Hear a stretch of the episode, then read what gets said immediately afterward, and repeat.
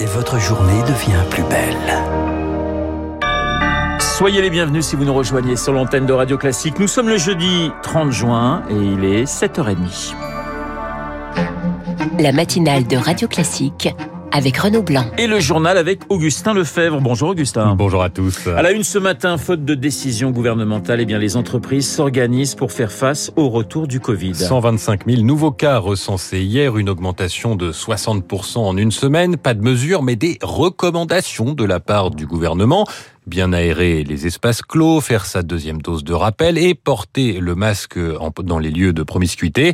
En entreprise, le masque fait son retour alors qu'il n'était plus obligatoire depuis la mi-mars. Certains employeurs ont décidé de l'imposer de nouveau, d'autres y réfléchissent, Émilie Vallès. Certains de nos salariés portent déjà de même le masque, mais nous avons décidé d'aller plus loin, explique Pierre-Olivier président de Manatour, organisateur de visites guidées qui compte 100 salariés.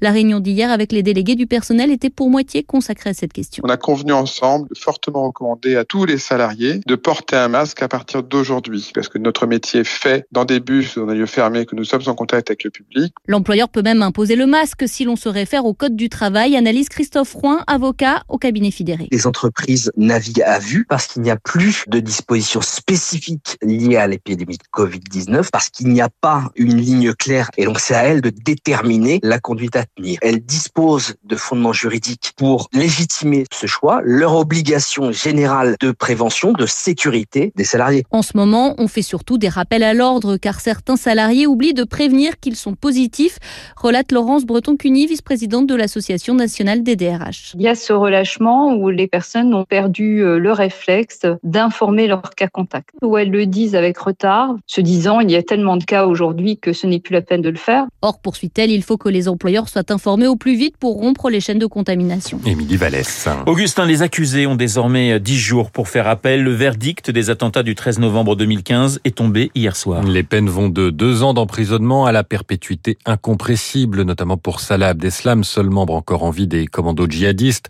Les 20 accusés, dont 6 absents présumés morts, ont été reconnus coupables d'avoir participé d'une manière ou d'une autre aux attaques de Paris et Saint-Denis qui avaient fait 130 morts et plus de 400 blessés. Un verdict accueilli avec une forme de satisfaction à la Cour d'assises spéciale de Paris, Eric Kioch. Certains s'enlacent, d'autres s'embrassent en pleurs. Une vague de soulagement s'empare des bancs des partis civils au terme de l'énoncé des peines. 15 pages à travers lesquelles le président Périès a motivé les décisions de la Cour qui a reconnu les accusés coupables de la totalité des infractions. La scène tranche avec un box des accusés relativement impassible. Seuls les trois qui comparaissent libres laissent couler leurs larmes. Ils ne retourneront pas en prison. Leur peine de 2 à 4 ans ont déjà été purgés. Salah Abdeslam, barbe taillée, cheveux rasés, tout de noir vêtu, semble lui sonner. Le principal accusé du procès écope d'une peine inédite, prononcée pour la cinquième fois seulement de l'histoire, la perpétuité incompressible. Pour la Cour, sa responsabilité est totale. Il a conduit les terroristes sur les scènes des attaques et devait lui-même passer à l'acte. Le gilet explosif dont il était porteur n'était pas fonctionnel, ce qui remet en question sa version selon laquelle il avait renoncé par humanité à justifier le tribunal.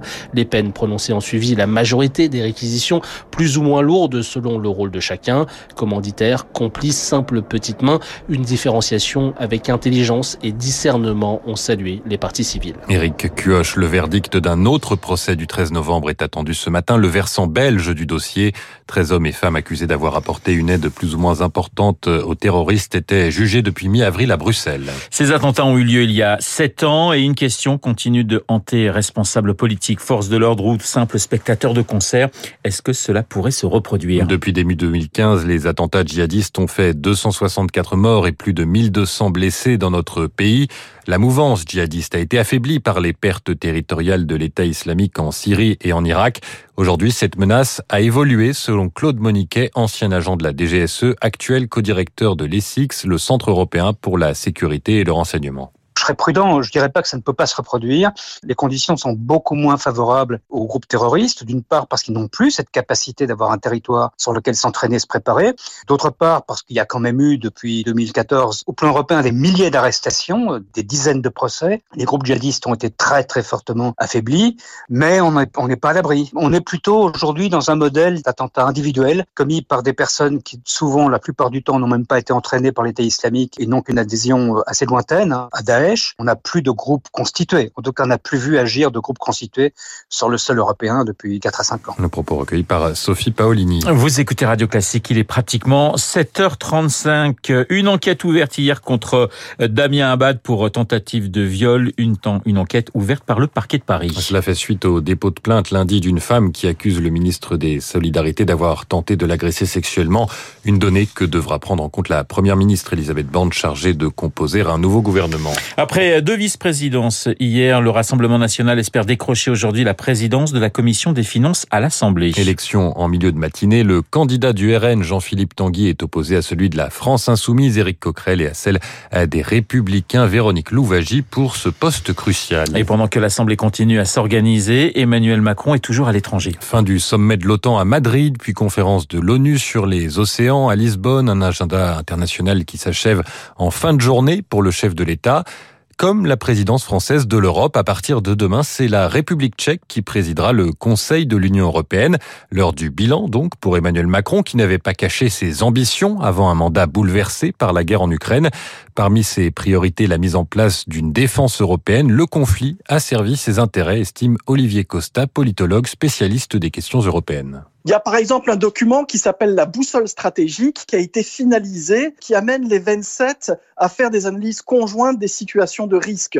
Le simple fait de se mettre d'accord sur un diagnostic, sur quels sont les enjeux du moment, c'est déjà un progrès qui est très important. On a eu un référendum au Danemark qui n'était pas dans la politique de défense européenne. Les citoyens danois massivement se sont euh, prononcés en faveur d'une participation à l'Europe de la défense. Et du côté de l'Allemagne aussi, les choses ont bougé. Elle a accepté l'idée qu'on envoie des armes dans un pays en guerre, ce qui était euh, contraire à sa tradition et à sa façon de faire. Donc, sur beaucoup de fronts, les choses ont avancé. Le politologue Olivier Costa répondait à Marc Tédé. Augustin, nous parlions des conséquences du Covid en entreprise en début de ce journal. Si le masque revient, c'est la fin demain du doublement du plafond du ticket restaurant. Un montant limite relevé à 38 euros en mai 2020 pour inciter les salariés à dépenser les sommes accumulées dans des restaurants durement touchés par la crise sanitaire.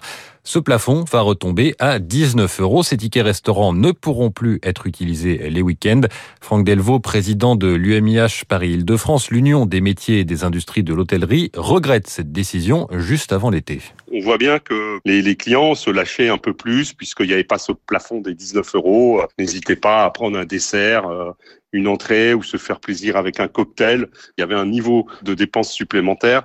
Euh, le ticket moyen a augmenté aujourd'hui dans la restauration commerciale. Donc c'est un peu dommageable qu'on stoppe cette mesure juste avant la période des congés où ça aurait permis à de nombreux clients, puisqu'ils avaient le droit aussi d'utiliser le samedi dimanche, d'aller euh, dans des restaurants en famille euh, pendant le week-end. Donc c'est vraiment dommage.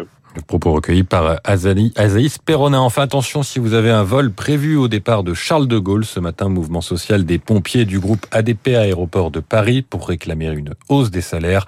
10% de vol au départ ou à l'arrivée annulé entre 7h et 14h. Une autre grève est prévue de demain à dimanche, cette fois de l'ensemble du personnel. Merci Augustin. Augustin Lefebvre pour le journal de 7h30. Il est 7h38 sur l'antenne de Radio Classique. Dans un instant, nous allons parler de l'OTAN, mais aussi de Total, les spécialistes Yves Bourdillon et François